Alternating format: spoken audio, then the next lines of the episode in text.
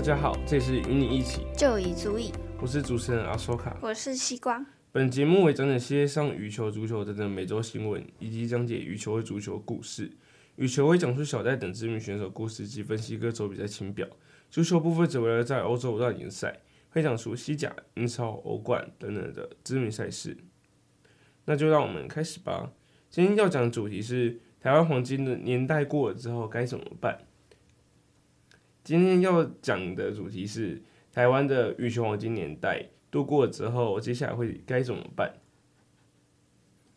台湾的羽球黄金年代其实主要成员就是目前大家熟知的那几位人物，是有三十岁的周天成，然后二十九岁的戴资颖，然后二十八岁的李阳，然后以及二十八岁的王齐麟。还有两位年纪也偏大的杨肉鲁跟苏敬恒跟廖敏俊，这几位其实都是台湾比较有名的选手，也算是台湾黄金年代的代表人物。他们的时间大概是从二零一二年的伦敦奥运一路跨到就是目前的台湾的羽球，所以这几位人物其实他已经陪伴我们相当长的一段时间了。但他们其实也算黄金年代代表人物，是因为他们的奖项还有他们在个人荣誉层面都算是台湾顶级的。周天成部分是因为他是台湾第一位本土的世锦赛的铜牌，以及周天成也是台湾第一位在世界羽联超级系列赛夺冠男单选手。然后他有赢得亚运会男单的银牌，以及全英赛的银牌，然后甚至也是台湾第一位在超级一千赛有夺冠选手，他这些记录是台湾本土男单的最佳。然后戴资颖的部分，戴资颖想必不用多说，她也是女单世界排名第一的选手，也是台湾第一位世界球后，然后也是女单史上最多胜场纪录保持，还有国际赛夺冠次数最多的选手。这些记录其实，在国际上都是已经很难打破了，更不用说台湾本土的选手了。李洋配也是台湾第一对在奥运上夺牌的选手，还是金牌。然后王齐麟也是台湾很早拿到男双世锦赛铜牌的选手。杨肉鲁部分的话，还有苏敬恒跟廖敏俊，他们其实也算是很杰出选手，只是他们的战绩可能没有像上述的几位那么好。小天周天成是台湾羽球黄金年代的代表人物之一。他不仅是台湾第一位在超级系列赛夺冠的选手，也是台湾第一位纯本土在世锦赛夺牌的男单选手，是在二零二二年的世锦赛夺下了铜牌。此外，他有夺过亚运的银牌以及全英公开赛的银牌，也是第一位夺过超级一千赛的台湾男单选手。这几项纪录都是台湾的男单在羽球史上最突出的记录。那来讲女单，女单我们最为熟知的就是小戴戴资颖。那她也是台湾史上第一位的世界球后。她不仅是追平台湾女单在世锦赛的最佳纪录银牌，也是第一位在奥运夺牌的台湾女单选手，也是银牌。那她的很多的纪录不仅是在台湾是难以打破的，甚至是在世界上跟各国的女单选手相比也是难以超越。那她连的，就连她的技术上面也是在世界羽坛上很独特的存在。那再讲讲我们的羽球男双，目前最为熟知的应该是李阳和王齐麟组成的羚羊配。他们在世界排名最高，曾经到达世界第二，也是台湾男双的一大纪录。那他们也在东京奥运替台湾夺下史上第一面的羽球金牌，也是台湾在球类运动史上的第一面奖牌。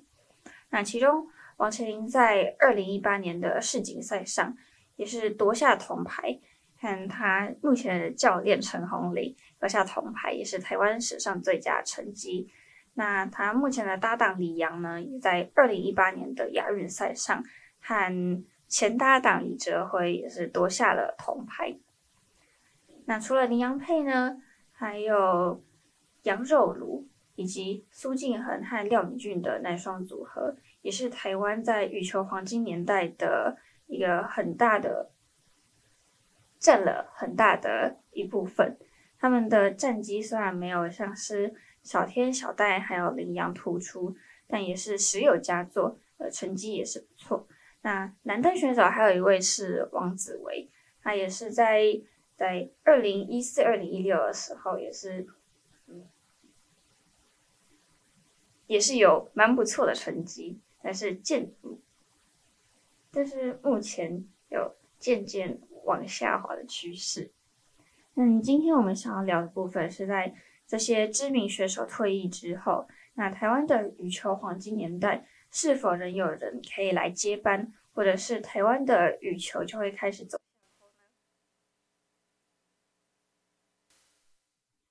台湾的黄金年代究竟带给了台湾什么？其实我觉得台湾的黄金年代，像小戴跟小田他们，其实带给台湾最大的事情就是吸引民众去关注羽毛这件事情。尤其是我觉得每年的台北羽球公开赛的时候，就是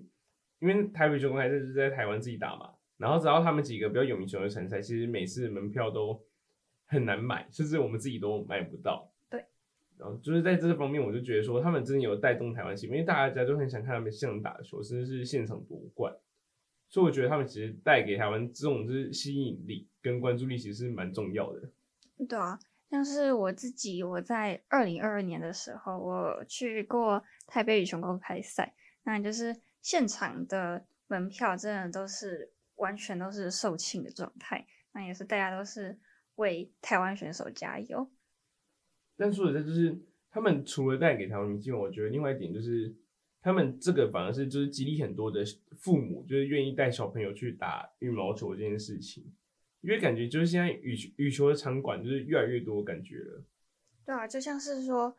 呃，很多外面有很多像运动中心啊，或是这种。羽球私人的教室等等的，就是现在的父母在小孩很小的时候就会看到，哎，呃，小戴很有名啊，他们夺牌了，在奥运有很好的成绩，就像是在二零零四年的雅典奥运上，呃，以跆拳道项目来说，就是陈诗欣夺牌。那在我们这个年代，就是小时候都常会去学跆拳道，那现在就是。呃，台湾的黄金羽球年代就会带给台湾，让羽球可以更兴盛、更崛起。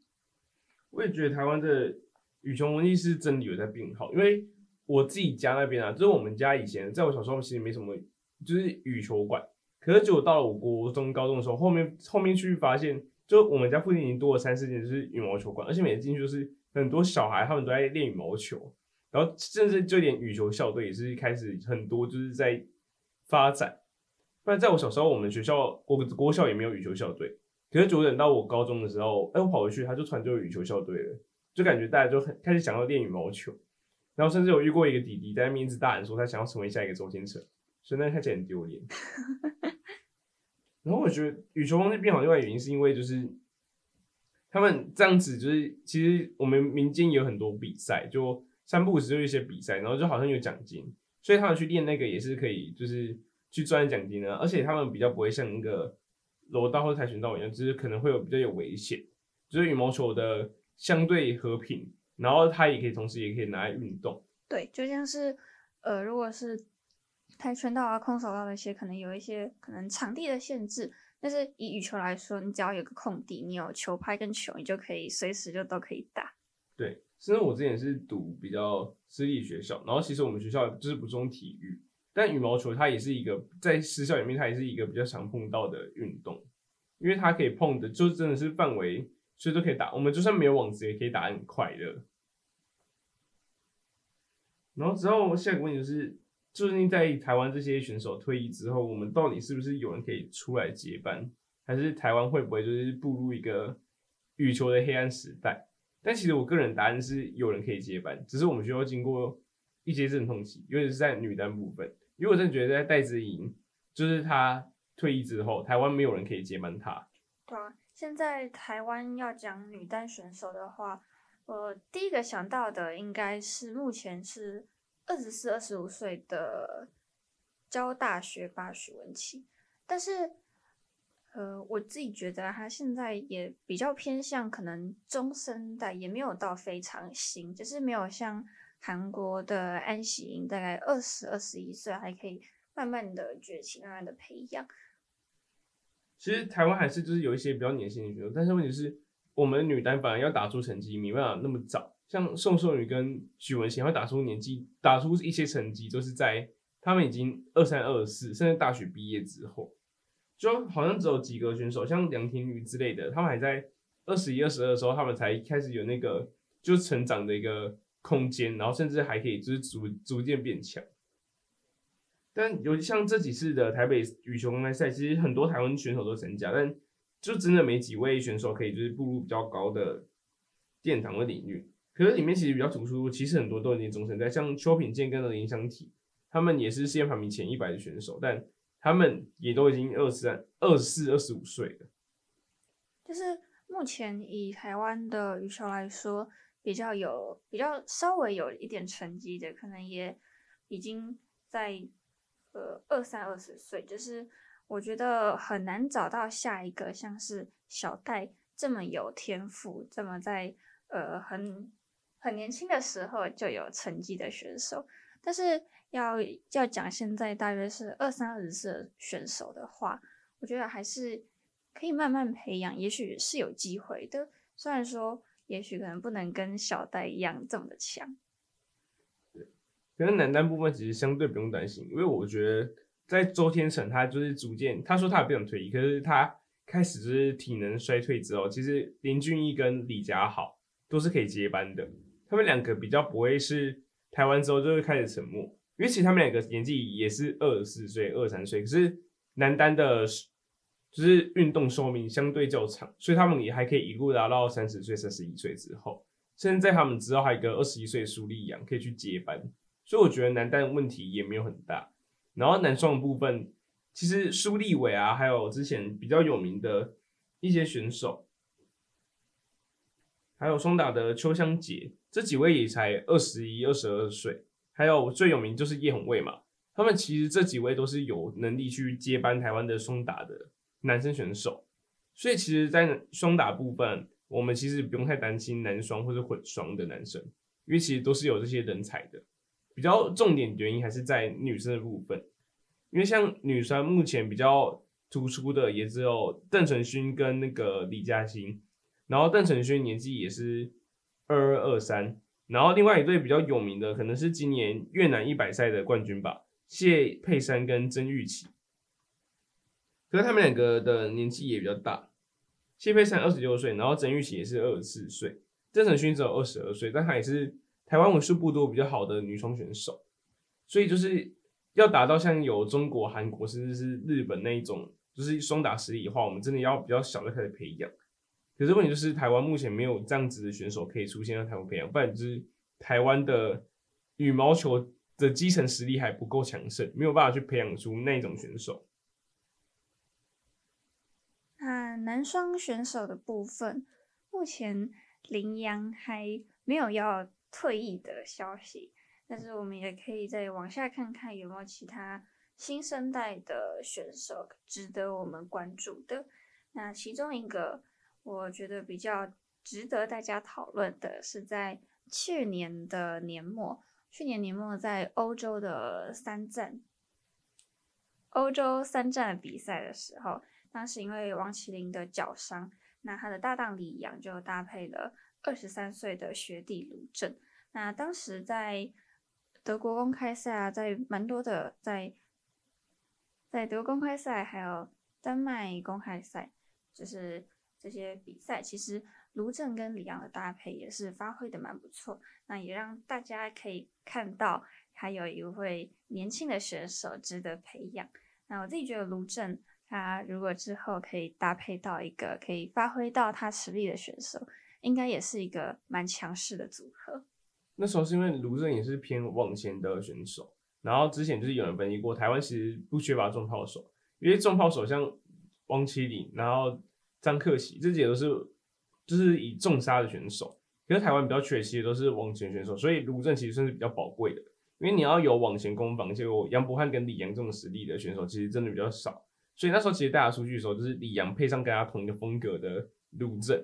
所以他们的风格其实就是蛮明显的，就是两个都是打网前攻防的，在重杀方面可能不行，可是，在技巧跟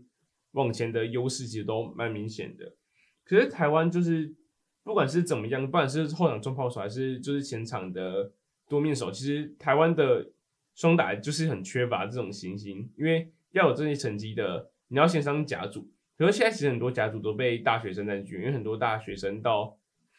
到了他们大学时候才打到甲组前几名，所以他们上来的时候都已经是二十岁、二十一岁了。可是二十一岁之后，他们要再发展到可以去打国际程度，可能又要两三年，然后之后就二三、二四才开始去打国际比赛。所以你要打到高中就打到男双可以到乙组前三名的，其实已经够少了。更不用说升上甲组之后，你能否踏进国际赛赛场，然后再从国际赛的赛场里面就是脱颖出来，像李阳那时候一样。所以我觉得这是台湾目前比较缺乏的问题，有可能是基层的羽毛球实力还没很稳固，所以才会导致就是还不够强。对，就是我觉得目前是嗯打羽球的人很多，那也有很多像是哦可以培养的选手，但就是在什么时候他们可以慢慢的培养起来？这是目前台湾的羽球一个很大的问题。但我其实蛮期待，就是台湾接下来十年，因为其实一开始我们的两千年代都是有郑少杰他们几个，就是台湾第一批黄金年代。然后到了二零一零年的时候，就开始变台湾第二批黄金年代，就是我们现在所经历这一批黄金年代。他们已经撑了十几年了，现在是时候换下一批了。只是下一批领军人物应该还蛮明显是那几位。对啊，像。呃，刚才提到第一批的黄金年代有女单选手的郑少杰，也是被称作的羽球精灵。嗯，女双选手有陈文心，陈文心也是我们中正的学姐。嗯，还有陈红玲，以及那在过去的第一批黄金年代，男双选手有呃麟洋的教练陈红玲。那之前是搭配方介明，那方介明之前也有搭配李胜木，就是这几个是在约两千到这几位选手大概是在两千年到二零一零年在羽球的比较黄金年代的选手，但是因为我们当时还小，可能比对他们没有那么的熟悉，没那么了解。但其实我会说，我会期待现在这些台湾选手，是因为像李阳他们如果退役，其实王齐麟也不会退，还是可以搭配更年轻选手。像陈鸿林那时候把经验带给王齐麟一样，王齐麟可以把他的经验带给他的学弟妹。因为在双打方面上传承经验，其实是一个很重要的事情。现在其实很多选国家就是他们要么就是两位都新生代选手，要么就是一老一少，就是配起来。只是两个新生代选手他们的问题就是他们能不能就是逐步成长，然后去。达到世界前二十、世界前十的地步，一老一少配的话，就是可以保证，就是后面会一定会有一位高质量选手就是兴起，像王麒麟那样子，就是被学长带大之后，他就成为独当一面的选手。但台湾其实现在然后今天那几个也要退都退了，像刚最早提过的廖敏俊嘛，他已经退就变教练的，然后苏敬恒还在打，但苏敬恒他可能也只是只能把自己的经验带给学弟而已。像他之前跟叶红卫就是组成双打，但在国际上的表现其实就是蛮一般的，就是在国际赛场的表现，因为他们呃苏敬恒跟叶红卫两位选手的打法，我记得他们都是比较偏那种后场重炮的打法，所以就是比较没有一些更好的经验，就是学弟缺乏的一些技巧可以来传承。对，尤其是这种大赛经验都要世界前几名的话，其实台湾是。没有什么机会，就是让他们去参加到这些比赛的，因为他们要先从国际赛的国际挑战赛那些，就是挑战到世界大概前五十名才有机会去碰超级一百、超级三百赛。可是当他们碰到超级一百、超级三百的时候，这些新人却又在首轮或次轮就已经出局了。虽然也不一定是坏事，但就是对于经验是有帮助。但是他们自身的实力成长，可能就是你会发现被局限住了。我觉得现在台湾的羽球选手有很大一部分都是在。呃，挑战赛啊，在一些比较稍微成绩比较低一点的系列赛，他们可以拿到冠军、亚军可以很好的成绩。但是到了像是我们讲的超级三百、超级五百赛，他们又很容易在首轮、次轮就是碰上现在比较强的选手，就很快就出局了，就很难有这很难有磨练的机会。然后另外一方面是他们成绩也比较不稳定，像林俊毅跟李佳豪，其实也是台湾最有实力的两位新生代男男单选手。但林俊毅他就是那种可能他两三站打得很好，然后下一站就开始一落千丈。对，就是他们的状态跟就是比较年长选手，像周天成或者是戴资颖比，就是不够成熟，不够稳重。对，像是以小戴还有小天他们来说，他们也许不是每一场都是可以拿到冠军、亚军。但是我觉得他们都能够维持在大约八强或者是四强的成绩。但是像刚刚提到了，目前比较新一点的选手林俊毅还有李佳豪，他们也是一开始从挑战赛慢慢的打起来，打出成绩之后，才能够拿到更高成绩的超级三百、五百赛。那就是在呃首轮、次轮很快就出局。那林俊颖可能在一站拿到了冠军。但下一站就是首轮又出局了，就是状态在很不稳定。所以我觉得其实要讲讲这一点的话，就是希望就是台湾可以多派几位选手去参加国际比赛，然后就是可以越小出去越好，因为可以更快学习到经验。但其实有一部分我突然想到还有一个就是疫情的部分，因为其实在疫情之前，像许文琪啊，还有李氏双胞胎，他们之前都出去过，可是疫情之后，他们又到了二零二二年才再次复出。这也是导致台湾就是黄金年代有点被耽搁的原因，因为他们就是让他们新生代的选手，那时候新生代被拖了三四年，他们就变中生代选手了。这也是可能是导致台湾比较落后原因。但其实这个不能解释什么事情，因为其实在中国或是日本，他们有很多选手，他们现在年纪也都很轻，就是二一二二就是出来打比赛，也打得蛮好的。像是韩月。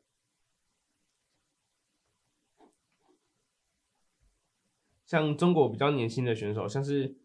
二十三岁的李时峰，还有目前两位二十二岁的梁王组合，他们都是中国就是非常新生代选手，他们也很年轻就已经打出好成绩了。台湾就是缺乏这些选手，可以去就是带出这种挑战。因为其实台湾的环境感觉疫情耽搁以外，就是还不够成熟稳重。像是其实许文琪跟宋硕宇这几位，他们其实女女单实际上来讲，他们在世界上可能没有很强，但他们在台湾已经是首屈一指了。因为就连排名赛你都可以看到，他们两个打到决赛，然后其他选手就很早被淘汰。顶多只有黄佑勋这个二十岁可以突然冒出来，但是冒出来一下下之后，在国国际的比赛或者是国内比赛又落了下去。这是台湾最缺乏原因，就是这制度很好，就是可以选拔出谁比较强，但是如果要去拼国际赛的话，他们又有劣势。虽然国际赛才可以发现你真的问题，因为就是要跟世界好的较劲嘛，而且世界排名要到前二十确实不容易，因为世界排名是有到一千多名的，你要在这一千多人之中，而且大家都是各国天才，然后你想要进到世界前三十二名，是真的有很难很有难度。好，那我们今天关于羽球黄金年代的部分就告一段落，接下来我们进到足球。今天要来介绍一下，就是足球这个礼拜比较特殊的比赛。足球这礼拜比较好看比赛，以英超为例的话，英超这个礼拜好看比赛应该是十二月十八号的利物浦 VS 曼联。利物浦跟曼联其实也算是一个很常之出现的比赛，他们是双红会，因为他们两边的衣服都是红色的。然后上个赛季的时候，利物浦有七比零大炒过曼联。然后这个赛季曼联的状况又没有很好，反而是利物浦目前冲到了第二名，所以其实这场比赛可以看下就是两边较劲怎么样，尤其是在利物浦主场，所以我觉得利物浦有很大概率可以胜出。然后在西甲的部分，西甲的部分的话，这个礼拜比较好看的赛事应该是皇马 VS 比雷，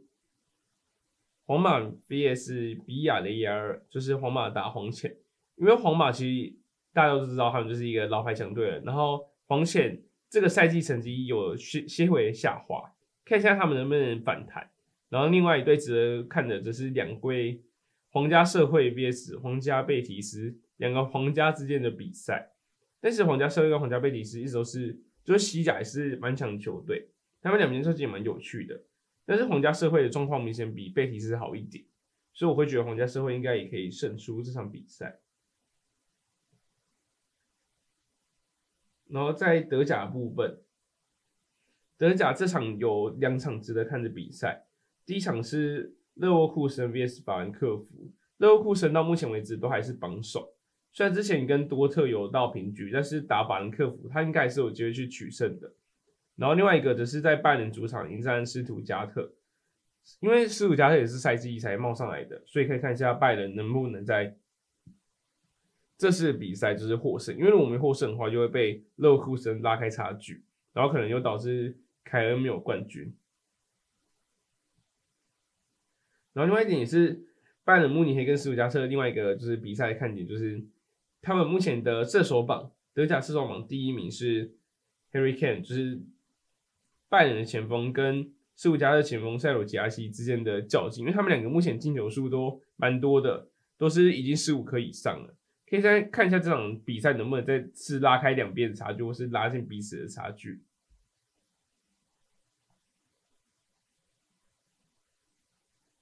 然后在意甲的部分，意甲这个比。意甲这个礼拜有两场值得看的比赛，第一场是亚特兰大 VS 萨勒尼塔纳，因为亚特兰大跟萨勒尼塔纳其实萨勒尼塔纳目前是垫底啊，但是亚特兰大最近战绩不是很好，他们已经四场没有冠没有胜出了，所以这场可以看下亚特兰大能不能出现反弹。然后另外一场比较值得关注的是拉齐奥 VS 国际米兰。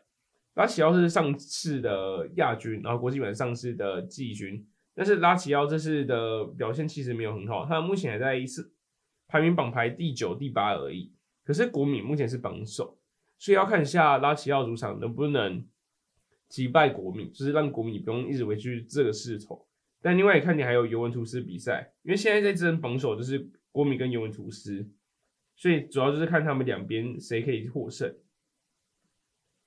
然后刚刚前面讲到的英超，他们目前其实也蛮有趣的。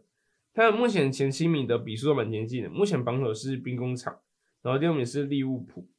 然后他们目前就是兵工厂已经达到三十几分了，然后就像去年一样又开始霸占榜首。但是曼城这几场比赛就之前是四连不胜，要看一下他们能不能就是有有所反弹。然后纽卡索或勒斯曼你就是需要再努力，尤其是勒斯他们已经好几场没有胜利了。不然照他们原本开自己的势头的话，其实他们是可以一路冲上冠军的。但目前很明显又掉下来了。他们连续五场只有拿到一分。然后纽卡索的话，他们就是伤病太多，所以这场比赛，所以他们这次要比赛的话，他们也要注意一下，因为再有一个球员受伤的话，他们可能会真的没有人可以使用。然后其他的还有艾弗顿，就是他之前因为英超的财政规则，所以他被扣分，但他这次几场比赛又开始触底反弹。他打败纽卡手，又打败诺丁汉森林，所以可以值得关注一下。好，今天的节目就到这边结束。谢谢大家聆听，我们下次再见，拜拜。拜拜。